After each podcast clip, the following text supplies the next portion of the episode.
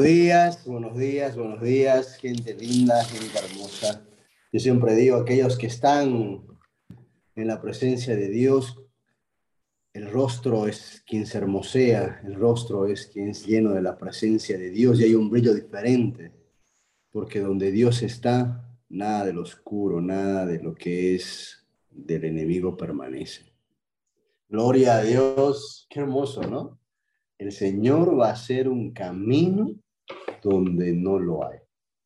¿Se acuerdan que les comenté que ha habido ese seminario con el pastor Josh McGowan que donde enseñaba de que uno de los pecados que comete el pueblo de Dios es no saber agradecer? le voy a decir algo más que él me enseñó y me agradó y que la verdad que me, que me impactó y que muchas veces uno dice, yo sé muchas cosas, pero cuando hay una alabanza y usted va declarando lo que dice la alabanza, debería tomarla como una declaración personal. ¿De qué sirve que nosotros escuchemos una alabanza si no la tomamos como nuestra? Si solamente leemos la canción y nos olvidamos de lo que realmente dice. Esta alabanza que acabamos de escuchar dice, el Señor va a hacer camino donde va y va a abrir puertas donde están cerradas. Él es el que va adelante. Amados, entendamos que estas alabanzas, yo digo, muchas de ellas han sido ministradas en el tocan tu corazón y hace que nosotros podamos tener un entendimiento mayor de lo que el Señor va a hacer. Amén. Este es un tipo del cual yo digo, el Señor está levantando gente, ministerios, iglesias en los tiempos finales, con un propósito que es rescatar la mayor cantidad de joyas del enemigo para traerlas al reino de Dios. Usted y yo sabemos que nuestra lucha no es contra carne ni sangre. Nuestra lucha es espiritual. Nosotros estamos en un tiempo donde el enemigo se ha levantado, hay una nueva corriente del orden mundial. Amados, esto ha pasado ya. Si ustedes se acuerdan cuando Jesús estaba aquí, el nuevo orden mundial lo ponía Roma. Roma quería dominar el mundo, quería helenizar, que todos sean seguidores de sus dioses. Y aquel que no lo hacía era sometido como esclavo. El pueblo de Dios era esclavo. El pueblo de Dios hacía lo que el imperio romano decidía que hagan. Por tenía gobernadores, tenía procónsules, tenía un montón de gente sobre ellos vivían un tiempo realmente difícil. Entonces, no se sorprenda que nosotros estamos viviendo en este tiempo, un tiempo en el cual hay gente que quiere controlar la tierra, sí, sí, lo va a ver.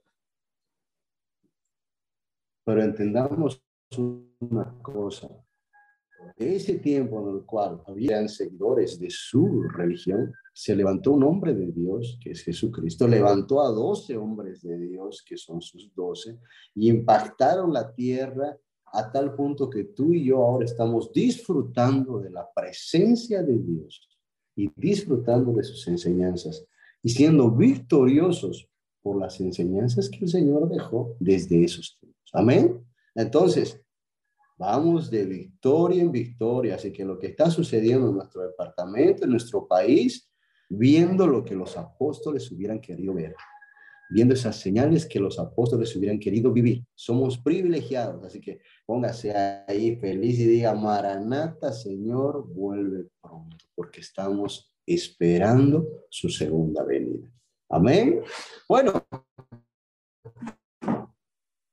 Gloria a Dios. Como les digo, me encanta estar, poder compartir con ustedes este tiempo porque el Señor habla muchas cosas y a veces uno se sale un poquito del esquema que ha preparado. Como les decía, muchas veces nosotros nos preguntamos, ¿cuál es la voluntad de Dios? Y continuando con el tiempo de oración que el apóstol nos enseñaba de la voluntad de Dios y la oración, voy a tratar de continuar con esa línea, como han hecho todos mis hermanos coros y pastores en esta semana. Y muchas veces nosotros nos preguntamos, ¿qué pues es lo que quiere el Señor? ¿Por qué no responde? o muchas veces nos preguntamos atrevidamente, ¿por qué tenía que pasar? Si yo soy un hijo de Dios, soy, soy una mujer entregada al Señor, si yo hago estas cosas, ¿por qué me suceden estas cosas? Amén. Y sépalo que esas preguntas no vienen del Señor. Porque todo lo que genera inquietud, lo que te genera ansiedad, lo que, como decía un discípulo mío que era brasilero, me quita mi paz, eso es imposible, pero decía, me quita mi paz, es cosas que el enemigo está haciendo en tu mente, porque no te olvides que el campo de batalla en nuestras vidas es nuestra mente. Entonces tenemos que entender, como decía la alabanza, el Señor va a hacer camino, va a haber puertas donde no las hay.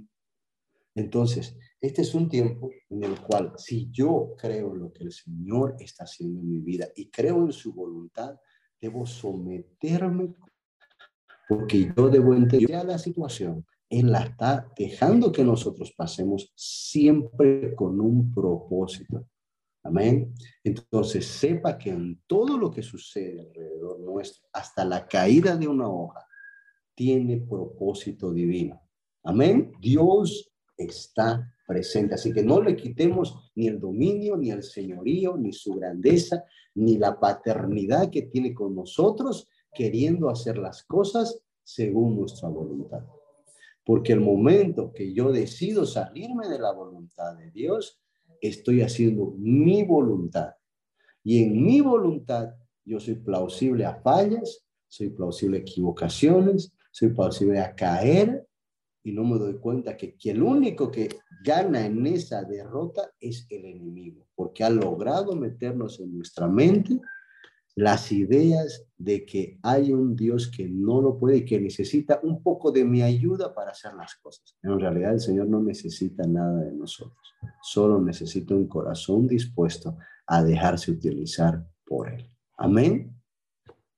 Entonces, si nosotros entendemos esa verdad espiritual de que la voluntad de Dios es la que nos está guiando, la que nos guía, entonces entendamos de que lo que la palabra dice es una realidad en mí. Diga conmigo, la palabra del Señor es una realidad en mí. Entonces, si yo digo que la palabra es una realidad y ese es el lenguaje que el Señor escucha y entiende. Amén. Ese es el lenguaje que el Señor desea que sus hijos hablen no hay mejor oración que aquella que sea Biblia, donde usted pueda declarar, anunciar, pelear, guerrear con la Biblia en la punta de su lengua, porque ahí tiene respaldo directamente de Dios. No se olvide que lo único que puede hacer Dios, lo único que no puede hacer Dios, perdón, y si ahora se está enterando de eso, es ir en contra de su palabra. Amén. Le voy a pedir, por favor, a la hermana Delicia Montero que prenda su micrófono y que, por favor, lea Mateo capítulo 6, versículo 8. Mateo capítulo 6, versículo 8. Seguimos en este periodo en el cual oramos y esta oración, perdón, debe ir paralela a la voluntad de Dios. Por favor, hermana. No hagáis, ya, no hagáis pues semejante a ellos, porque vuestro Padre sabe de qué cosas tenéis necesidad antes que vosotros le pidáis. ¡Oh, maravilloso!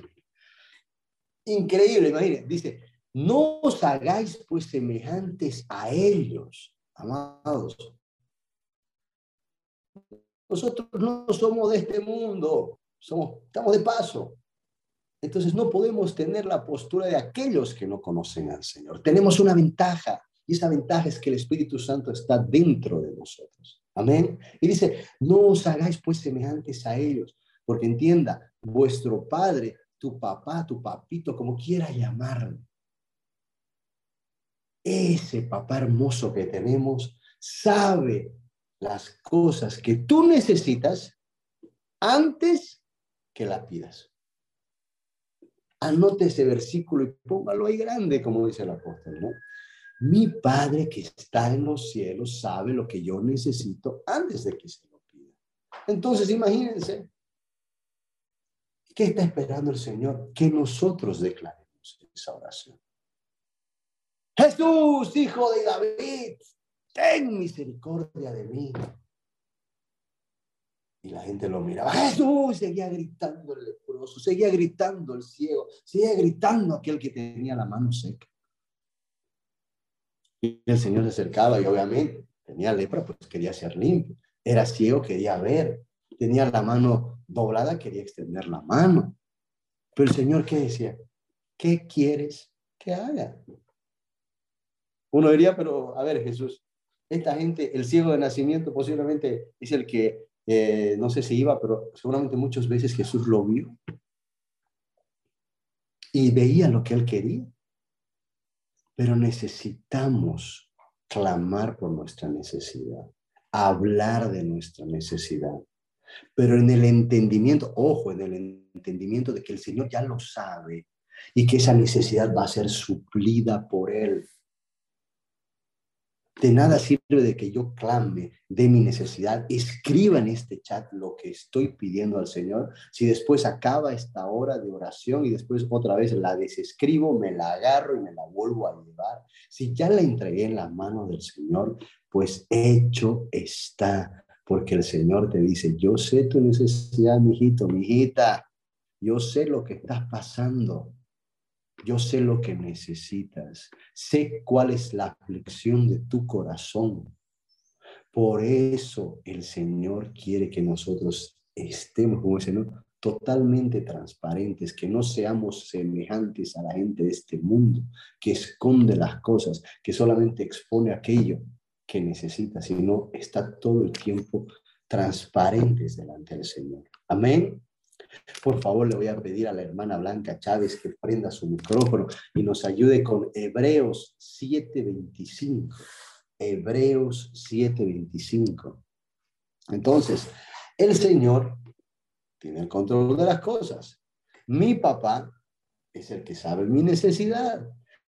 Él es el que es dueño del oro de la plata, el que creó con una palabra los cielos y la tierra. ¿Tú crees que no va a ser capaz de suplir la necesidad que estamos buscando. Entonces, senda se la hará, corten donde lo hay, porque tú y yo vamos a caminar esas sendas de bendición. Por algo el Salmo 91 dice, caerán diez mil a mi derecha, cinco mil a mi izquierda, mil para allá, mil para acá, pero yo puedo andar confiado. Amén. Hermana Blanca, Hebreos 7:25, prenda su... Tranquila, yo lo leo, yo lo leo, no se afane. Ya. Por favor, pastor. La palabra del Señor dice así.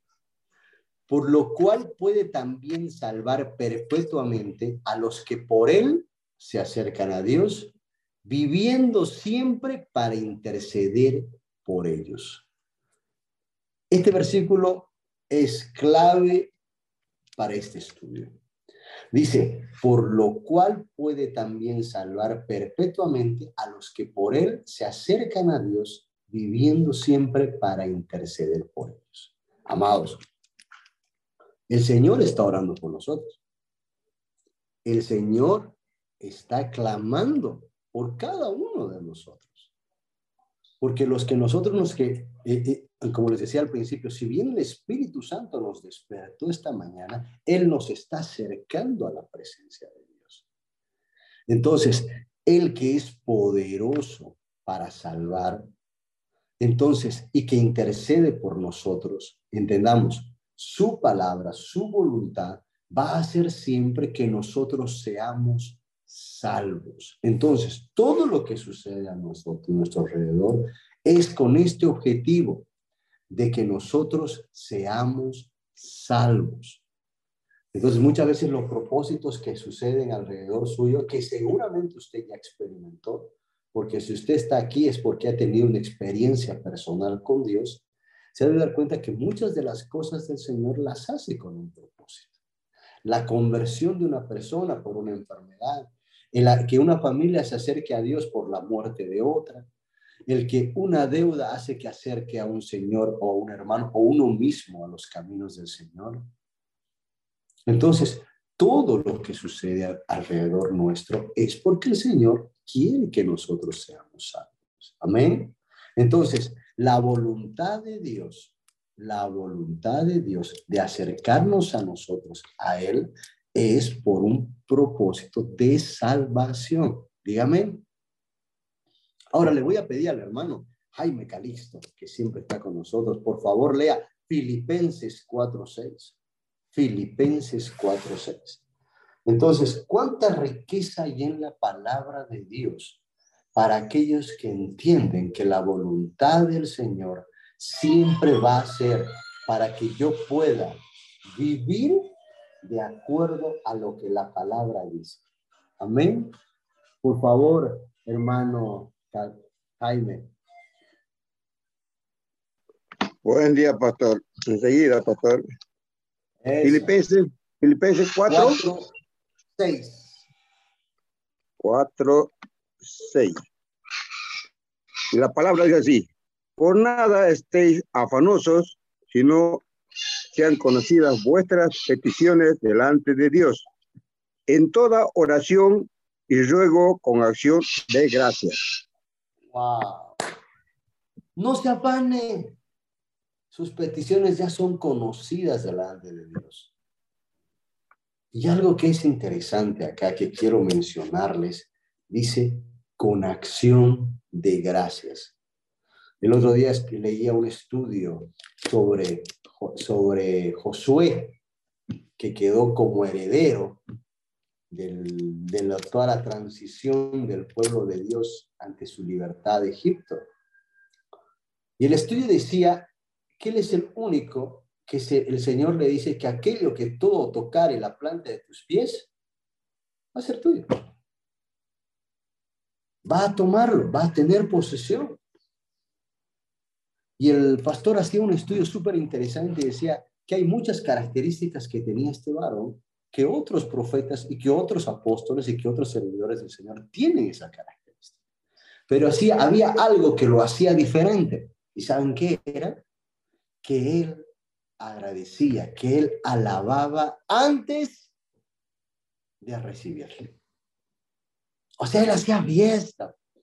Vamos a ir a la batalla. Celebremos, venga el buri, venga la tamborita. fiesta porque ya hay victoria. Uno dice, está loco. ¿No? Él celebraba. Y como dice este versículo, dice claramente, hay peticiones, hay ruegos. Lo vamos a poner en oración pero que sea agradeciendo porque hecho está. Amén. Ser agradecido por lo que el Señor entregó. Tu hijo no conoce al Señor. Hay problemas de salud en la casa. Hay necesidad financiera. Agradezca porque el Señor ya lo sabe y el Señor va a traer solución. Va a hacer que ese muchacho se convierta. Va, va a haber la provisión para poder honrar la deuda que tú tienes. Y si no hay trabajo, el Señor va a entregar un trabajo. Y agradezca por ese trabajo. Pero, como decía el libro Cuarta Dimensión del apóstol Joe dice, ore específicamente, ore de manera de que el Señor entienda tu petición. Como les decía hace rato, ¿qué quieres que haga ¿Qué, qué desea mi hijito que su papá le entregue hoy? Sea específico. En ese libro que le digo que me gustaría que si usted lo puede así chiquitín y dos días y lo acabo. Cuarta dimensión. Hay un ejemplo que me encanta para los solteros. Siempre lo cuento esto cuando me invitan a ministrar en la red de jóvenes. Dice que había una hermana que se va donde el pastor y dice, yo estoy soltera, pastor. Yo soy una mujer de Dios, entregada a los caminos del Señor. Ya estoy cumpliendo 35 y todavía no me caso. Y el apóstol la mira y le dice, ¿no? Y usted ora por su esposo todo el tiempo. Le pido al Señor que sea un hombre de Dios. Pero ¿cómo ora el Señor? Le dice, yo quiero un hombre de Dios. Amén. dice, ¿no? Y el apóstol le, pregunta y le dice, ¿cómo usted lo quiere? ¿Cómo usted se imagina que es ese hombre? Dice, Ay, pastor, le dice, a ver, yo quiero que sea un hombre alto, de bigotes, moreno, que toque la guitarra o algún instrumento. Ay, que le guste trabajar con los niños, porque a mí me encanta trabajar con los niños. Pero que sea un hombre de Dios. Entonces le dice, hermana, entonces usted va a orar así como me lo está diciendo. Que sea alto, moreno, de bigotes, que toque un instrumento, que le guste trabajar con los niños y que sea un hombre de Dios. Y la mujer empezó a orar en esa dirección.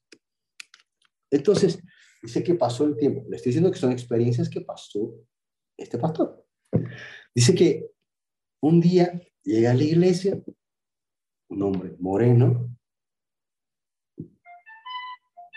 un hombre moreno, alto, con una guitarra atravesada por la espalda, y viene para trabajar con los niños.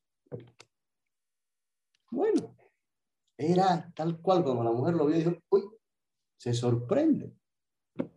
Lo más interesante de todo esto que pasó un mes de trabajo y el hombre, después de todo eso, se acerca a la hermana y le dice, hermana, que yo quiero abrir mi corazón por usted y he tenido un sueño aquí que allá.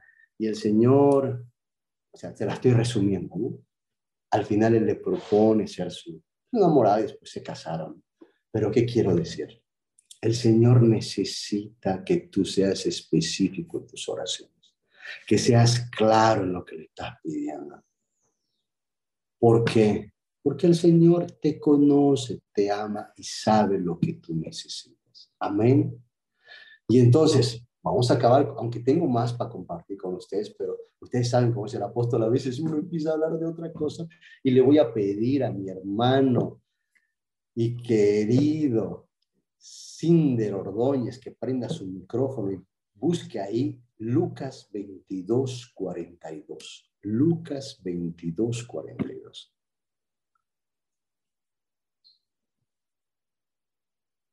Eso, gracias Edilberto, siempre tan atento.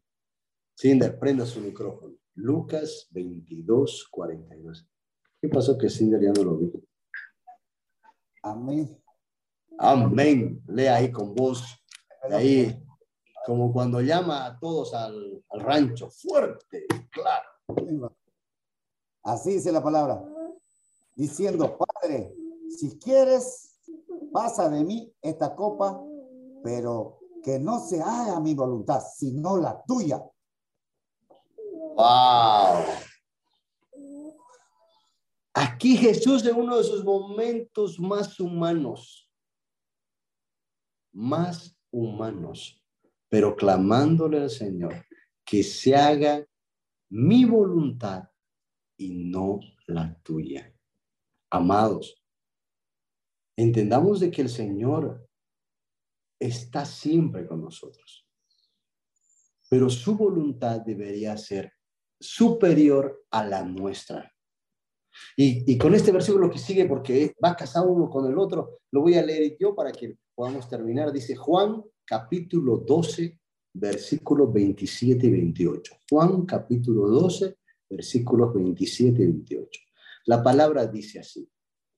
Antes de que Jesús fuera crucificado, dijo, ahora está turbada mi alma. ¿Y qué diré? Padre, sálvame esta hora. Mas para esto he llegado a esta hora. Padre, glorifica tu nombre. Wow. Amados, creo que ninguno de nosotros vamos a poder experimentar en carne propia lo que pasó Jesús. Pero podremos siquiera utilizar un poquito la imaginación para entender este momento tan difícil de Jesús. Tan difícil porque en este momento estaba consumándose el plan de salvación para tu vida y para mi vida. Jesús en ese momento que transpiró sangre, estaba pidiendo al Señor. Y les digo, hace un tiempo muy difícil. Él sabía lo que iba a suceder, sabía lo que iba a pasar con él, pero ni aún así, él, tomado su forma humana, así como tú y como yo, decidió que la voluntad del Padre se realice, aún en desmedro de él, pero por una sola razón. El Padre se glorificará. En lo que tú tienes necesidad, tenga algo muy seguro. El Padre se va a glorificar, sea cual sea la respuesta. Honra y gloria para el Señor, porque el Señor te está dando una respuesta. Quizás no te guste, pero te digo una cosa, es la respuesta en la cual el Señor va a traer gloria para él. Por ahí está librándote de algo. hasta de la misma muerte. Pero el Señor hace su voluntad. Amén. Ha sido un placer compartir con usted esta mañana y le voy a pedir a mi querido general Tito Roger Gandarillas que pueda prender su micrófono y termine con una oración. No predique, hermano Tito. Una oración de agradecimiento y por lo que hemos recibido. Amén. Por favor, hermano. Gracias, pastor. Padre, gracias una vez más, porque tú y el Espíritu Santo hace que despertemos, mi Señor. Gracias, todo te lo debemos a ti, todo. Todo lo que tenemos es tuyo, mi Señor Padre. Y somos agradecidos a ti. Gracias por tus respuestas. Tus respuestas son poderosas, mi Señor Padre. Tú eres nuestro pastor el que nos guía, el que nos lleva por el camino, por la verdad y la vida. Gracias, Padre amado. Gracias. Declaramos victoria, victoria, victoria hoy. A todos los hermanos que estamos presentes acá en esta escuela de oración, para nuestros familiares también. Victoria, mi Señor Padre. Te agradecemos en nombre de tu Hijo amado Jesús nuestro Señor y Salvador. Amén. Amén. Amén. Victoria, victoria, victoria, como dice nuestro pastor Caíto, ¿no? Yo no puedo gritar mucho porque estoy saliendo un resfrío, así que voy a quedar sin garganta. Pero que Dios los bendiga, prenda su micrófono, lance una palabra de bendición para este pueblo hermoso. Y mañana nos vemos por este mismo canal y a esta misma hora, como decía el chavo. Amén.